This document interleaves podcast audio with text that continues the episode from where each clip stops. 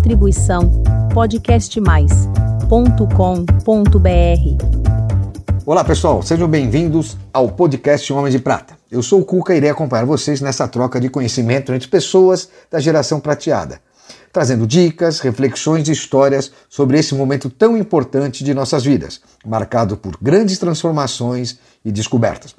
Acompanhe agora mais um episódio do nosso programa e não se esqueçam de seguir a gente no nosso canal do YouTube e nas redes sociais, Instagram, LinkedIn e Facebook. Homens de Prata, uma geração de valor.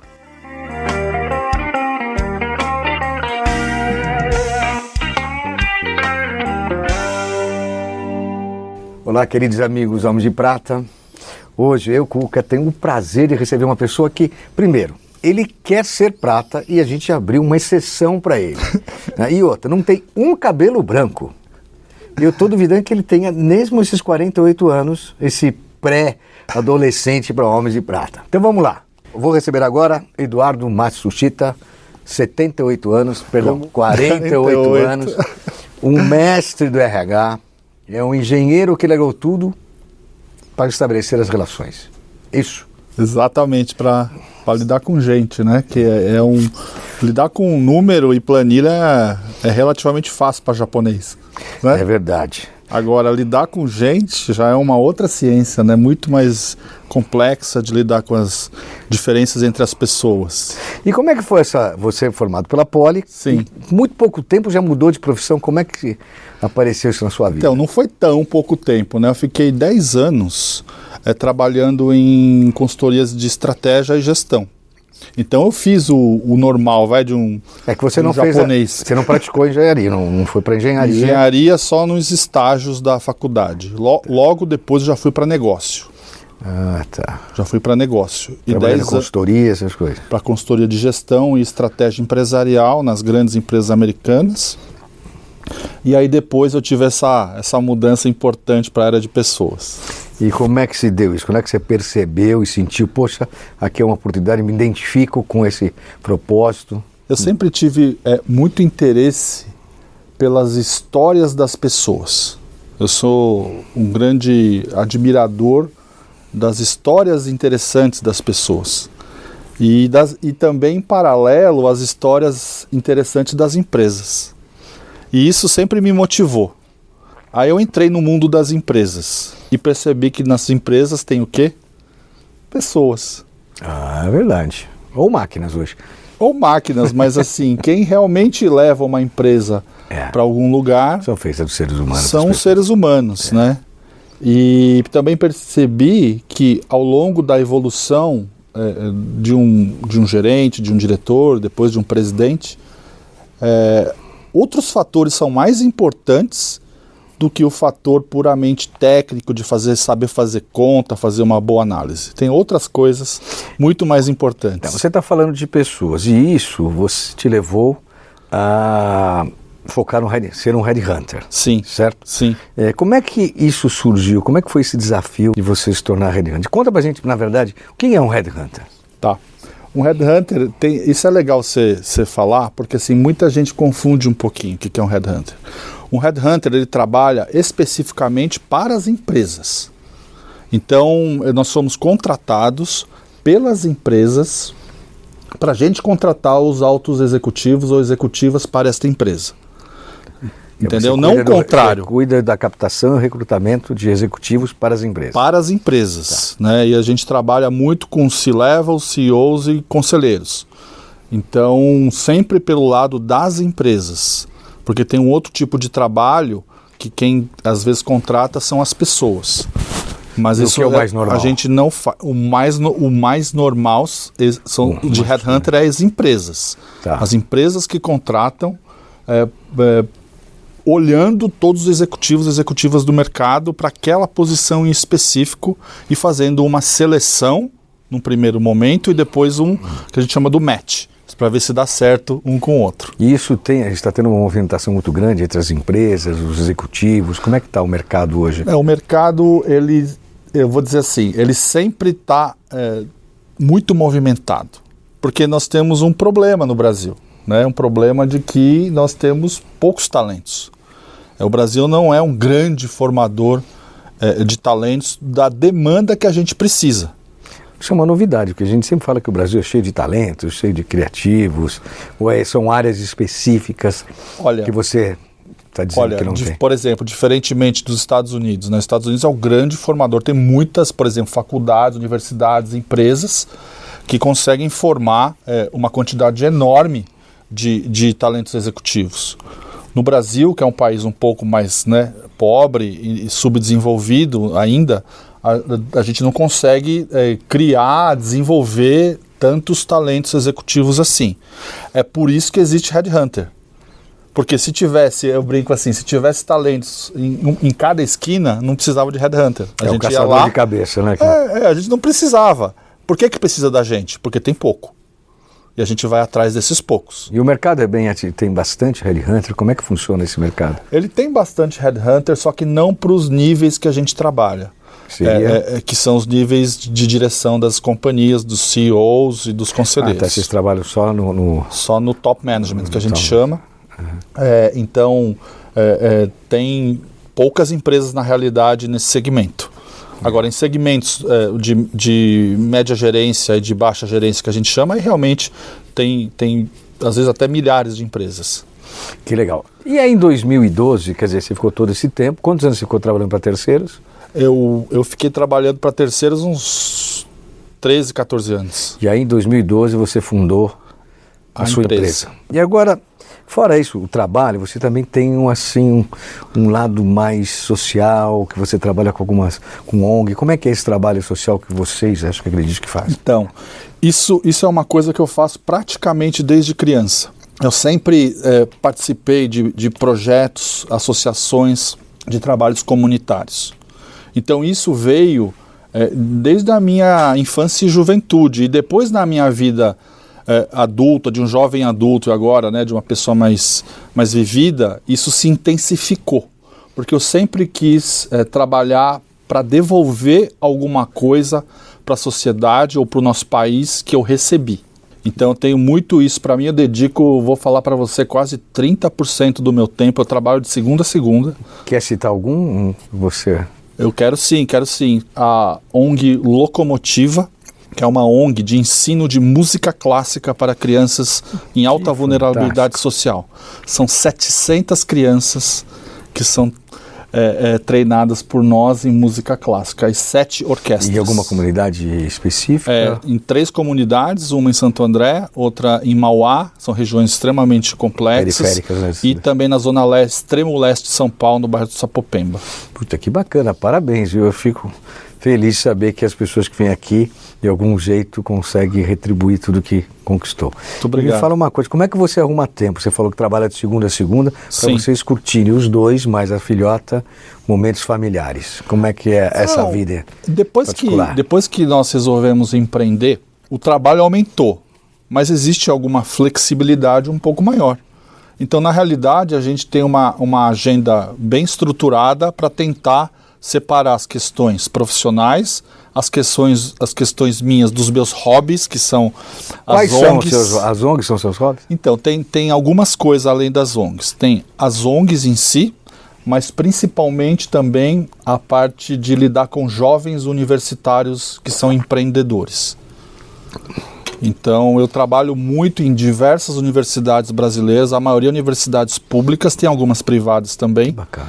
é, apoiando e mentorando e ajudando e conectando jovens empreendedores para que eles possam trilhar um caminho de muito sucesso. E tem dado frutos isso? Você tem visto resultados? Poxa, que legal. Então, eu tenho de novo uma outra sorte que eu, ajud... que eu mentorei é, uma startup que hoje ela se tornou um unicórnio, Nossa, acima de um bilhão? acima de um bilhão de dólares de, de, valor. valuation. Valuation.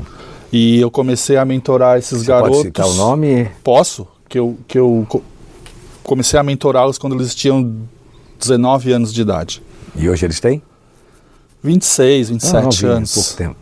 Eles ficam até um, um dos armazéns nossos fica aqui perto. Essa startup se chama shopper.com.br. Ah, Shopper. Ah, A shopper de, de compras recorrentes de supermercado. Que bacana. É. Então, E de onde eles eram, essa molecada? eles eram do INSPER. Ah, do INSPER. do INSPER, onde eu, tenho- onde eu trabalho há quase 12, 13 anos. Até hoje eu ainda trabalho lá mentorando jovens. E tem uma coisa interessante de trabalhar na universidade.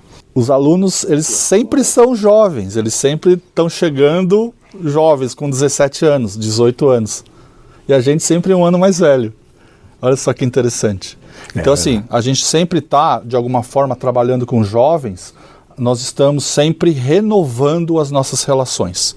Eles continuam chegando jovens, você. Sempre jovens e, e eu sempre vou acompanhando eles durante a carreira toda deles. Bacana. Agora, falando disso do jovem, como é que é a relação sua com as- os homens de prata e as mulheres de prata? Como é que você trata isso pensando no mercado? Como é que trabalha esse network? É, então. Como é que. E- Você falou agora dos jovens que vêm chegando. Exato. E os mais jovens, de alguma maneira, Jovens há mais tempo, como jovens há mais diz. tempo, como eu sempre digo, estão vindo para fora, ou se desligando, ou tendo algumas oportunidades. Como é que você lida pensando no, no headhunter e no posicionamento de ajudá-los? Olha que interessante, né? o aproveitamento deles, né? Isso. Eu trabalho com os dois extremos, né? É. Eu, eu ganho meu dinheiro, vamos dizer assim, com os jovens há mais tempo. Então, praticamente todos homens e mulheres de prata, acima de 45, 50, 60 anos, e do, e do outro lado os universitários. Mas vamos focar agora eh, nos, nos jovens há mais tempo. E eu acredito que, que cada vez mais existem eh, oportunidades, tanto de trabalho quanto de outras atividades, sejam empreendedoras. E sejam empreendedoras para dar lucro ou sejam empreendedoras para impactar a sociedade. Então, tem muita oportunidade para quem está com vontade de realizar. Eu acho que o principal ponto é: se você tem é, vontade de executar algo relevante, independente na realidade da tua idade, existem muitas oportunidades. Tá, isso você hoje é, tem tido sucesso em recolocação dessas pessoas? Olha, não, não somente em Porque você recolocação. falou que trabalha muito com empresas, Eu né? trabalho com contratação, né? Vamos dizer assim. Então, assim, eu, eu já contratei recentemente um CEO de 63 anos de idade. Menino, Garoto. Né? Mas que, eventualmente, em algumas empresas, poderia eventualmente não ter sido contratado. Mas, para mim, isso pouco importa. Eu não olho a idade no currículo. Eu olho o que a pessoa entregou. a competência dele, né? né? E eu olho também o nível de, de, de entusiasmo e o nível de energia que essa pessoa ainda tem. Então, na realidade, eu acho que não importa a idade, importa o nível de energia. Tem pessoas jovens que sem nenhum entusiasmo E as empresas aceitam numa boa, né? Esses profissionais, como é que você... aceitam eh, numa boa. É claro que tem empresas que têm algumas políticas, né, que às vezes podem restringir um pouco isso. Ainda existe isso? Existe, existe. Existem empresas que têm políticas de idade. Né? Mas isso eu acho que com o tempo isso vai se reduzir, a intensidade disso, vai ser cada vez mais raro isso acontecer, ponto número um. E tem empresas que nem estão preocupadas é, é, muito com isso. Mas eu não queria falar só de empresas. eu Fala também da queria pessoa. falar, a- não, a respeito de outros tipos de oportunidades que não necessariamente aquela posição executiva clássica de uma empresa. Ok. Né, Existem atividades adicionais, seja em startups, seja em mentorias, seja no seu próprio empreendimento que você pode começar, uma empresa de consultoria, ser conselheiro de empresas ou mentor. Enfim, tem tantas coisas que podem ser feitas com a sua experiência e com o seu network. Eu acho que aí você matou o negócio que a gente trabalha muito aqui. Esse network, esse relacionamento Isso. pode proporcionar várias opções de, de inovação de si próprio, né? Inúmeras, porque o que, que eu costumo dizer? Que quando um grupo de pessoas inteligentes e, e- e que já fizeram muito na vida se reúnem, lá tem uma inteligência coletiva concentrada. É. E essa inteligência co- coletiva concentrada faz com que seja possível você fazer muitas coisas inteligentes e ainda muito impacto pela É, sociedade. dividir o seu conhecimento e somar a outros, né? E multiplicar, dividir Multiplicar. para multiplicar. Né? Só que as pessoas precisam se juntar com interesses comuns e criar algo um pouco mais pragmático. Então, às vezes, eh, em alguns grupos que eu vejo, existe muita, muita conversa, muita discussão, mas existem poucos projetos mas um pouquinho pé no chão. E é justamente isso que a gente está tentando estabelecer dentro do próprio Os Almos de Prata, agora colocar uma coisa mais formatada que a gente aproveite bastante esse relacionamento de forma né, mais é, consistente. Isso, é isso que eu acho que poderia ser feito e eu estou completamente aí disposto a cooperar com vocês, porque eu acredito que com essa potência que vocês têm, com essa comunidade, hoje chama ecossistema que, que vocês estão criando, isso pode criar inúmeras oportunidades para todo mundo do grupo, ponto número um, e também para outras pessoas que ainda nem estejam no grupo. E outra, é livre escolha, né? É? Exato. É livre escolha. Vem, participa. Não, eu quero, poxa, tive uma ideia. Isso. Né, poxa, tem interesse em, em pôr dinheiro, tem interesse em receber, em dividir conhecimento. Ou tenho interesse de formar uma equipe para tratar dessa temática que a gente está eh, se entusiasmando por ela, ou um produto novo, ou uma empresa, ou um negócio. Quer dizer, dessa inteligência coletiva podem surgir várias coisas interessantes. É, inclusive é, atividades que não importa não só a idade, mas a sua condição física. Né? Tem atividades que você não precisa jogar alguma coisa, algum esporte, mas você pode algumas horas do seu dia, algumas horas da semana se dedicar a um projeto bacana. Exatamente, exatamente. É. Só que quando eu aconselho isso né, para pessoas que, que, enfim, estão estão na, na, segunda fase da carreira, vamos chamar hum. assim, começa a se tomar bastante tempo dessas outras coisas. Isso que é um negócio muito interessante. Isso começa acreditar, né? a, a, a, entre aspas, invadir a tua vida. De uma maneira completamente diferente. Diferente. É. E tão entusiasmante quanto foi talvez no passado. Eu acho que até mais, porque você saber que já passou por tudo isso, já adquiriu isso, e continua ainda sendo produtivo, é nossa, é isso. Acho que é, que é mais legal ainda. Exatamente, eu acredito muito que, que você, independente da idade que você tenha, é, você tem que continuar em cena, tem que continuar fazendo coisas interessantes e que, que, que também tragam uma vida interessante para você. Ainda mais que a gente não vai ver só até 50, 60 anos. Hoje a perspectiva é 90 anos, para 80, 90. Tem que ter atividade. Tem que... Eu estava falando com um homem de prata hoje, CEO de uma empresa na área de bebidas. E ele falou assim: Edu, eu vou viver até 120 anos, o que, que eu faço nos próximos 60? Trabalho, Olha só que, que doidice. Ele falou, vai se divertir. Não, é, é, e ele é tão entusiasmado com a vida e com os negócios dele e com as coisas que ele está fazendo que, que eu senti que, assim, é, é, na verdade, não importa muito a idade cronológica. O que importa muito é a nossa idade mental.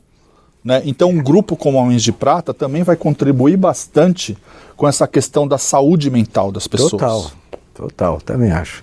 E como você se vê nos próximos anos, pensando que você tem capacidade de chegar pelo menos na produtividade até 80 anos? Como é eu, que você. Eu me vejo cada vez fazendo mais coisas interessantes, cada vez podendo contribuir mais ainda com, com a sociedade, é, cada vez mais ganhando mais dinheiro, porque assim, a gente não precisa ter medo de ganhar dinheiro.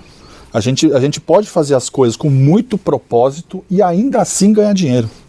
É, quando a gente fala ganhar dinheiro, ah, mas não pode falar. Não, Faz parte. Faz parte. Nossos pilares são financeiro, que não é só a capacidade de captar e guardar, mas também de gastar e ganhar. Isso, de gerar renda. De gerar. Né? Então, assim, às vezes a parte de ganhar dinheiro vira um tabu né, na vida das pessoas a partir de determinado período. Mas na realidade é o seguinte: é o dinheiro que viabiliza as coisas. E então, a satisfação as... de muitas vezes, ah, realizei, não importa o dinheiro, mas realizei e ganhei pelo que Isso. Nem que seja talvez um pouco menos que você ganhava na sua época de, sei lá, de empresário ou de executiva, mas, mas você está tá ainda assim é, tendo um resultado financeiro. Então é eu acredito que isso né? é bom. Produzindo, ganhando, tá impactando. Tá impactando. Que bacana. Que recado você dá para os nossos homens de prata, nossos queridos seguidores? Que, que você diria para eles agora? É, o meu recado principal é continue fazendo coisas, né? Eu tenho uma hashtag chamada networking do fazer. Quer dizer, o que é o network do fazer? É você se juntar com pessoas inteligentes e interessantes para você fazer algo interessante que impacte é, a sociedade, as pessoas e principalmente impacte a você. Quer dizer, no fim, tudo que você entrega para o mundo, ele volta para você. Então, enquanto você estiver produzindo, isso vai ser extremamente positivo para você continuar a tocar a sua vida de maneira entusiasmada. Que bacana, tá vendo? E me fala uma coisa, é, como chama a sua empresa se as pessoas quiserem eventualmente te procurar para entender um pouco melhor, um Sim. executivo, uma executiva? Como a é a minha gente empresa chama CEO Infinitas é Board and Executive Search. Esse é o nome da minha empresa. Tá, e CEO que- Infinitas. E o que, que eles vão encontrar lá? A Denise, é claro. Não, vou encontrar uma empresa de, de recrutamento de altos executivos, isso é um dos produtos, mas a gente também tem um programa de aconselhamento de carreira para altos executivos, empresários e empreendedores, quando você quer tomar uma decisão relevante sobre a sua carreira e sobre a sua vida. Que bacana. Bom, Edu, mais uma vez Então obrigado. tá bom, muito obrigado. Um abraço. Abraço. Pessoal, é isso aí. Homens de Prata, uma geração de valor. Vai lá.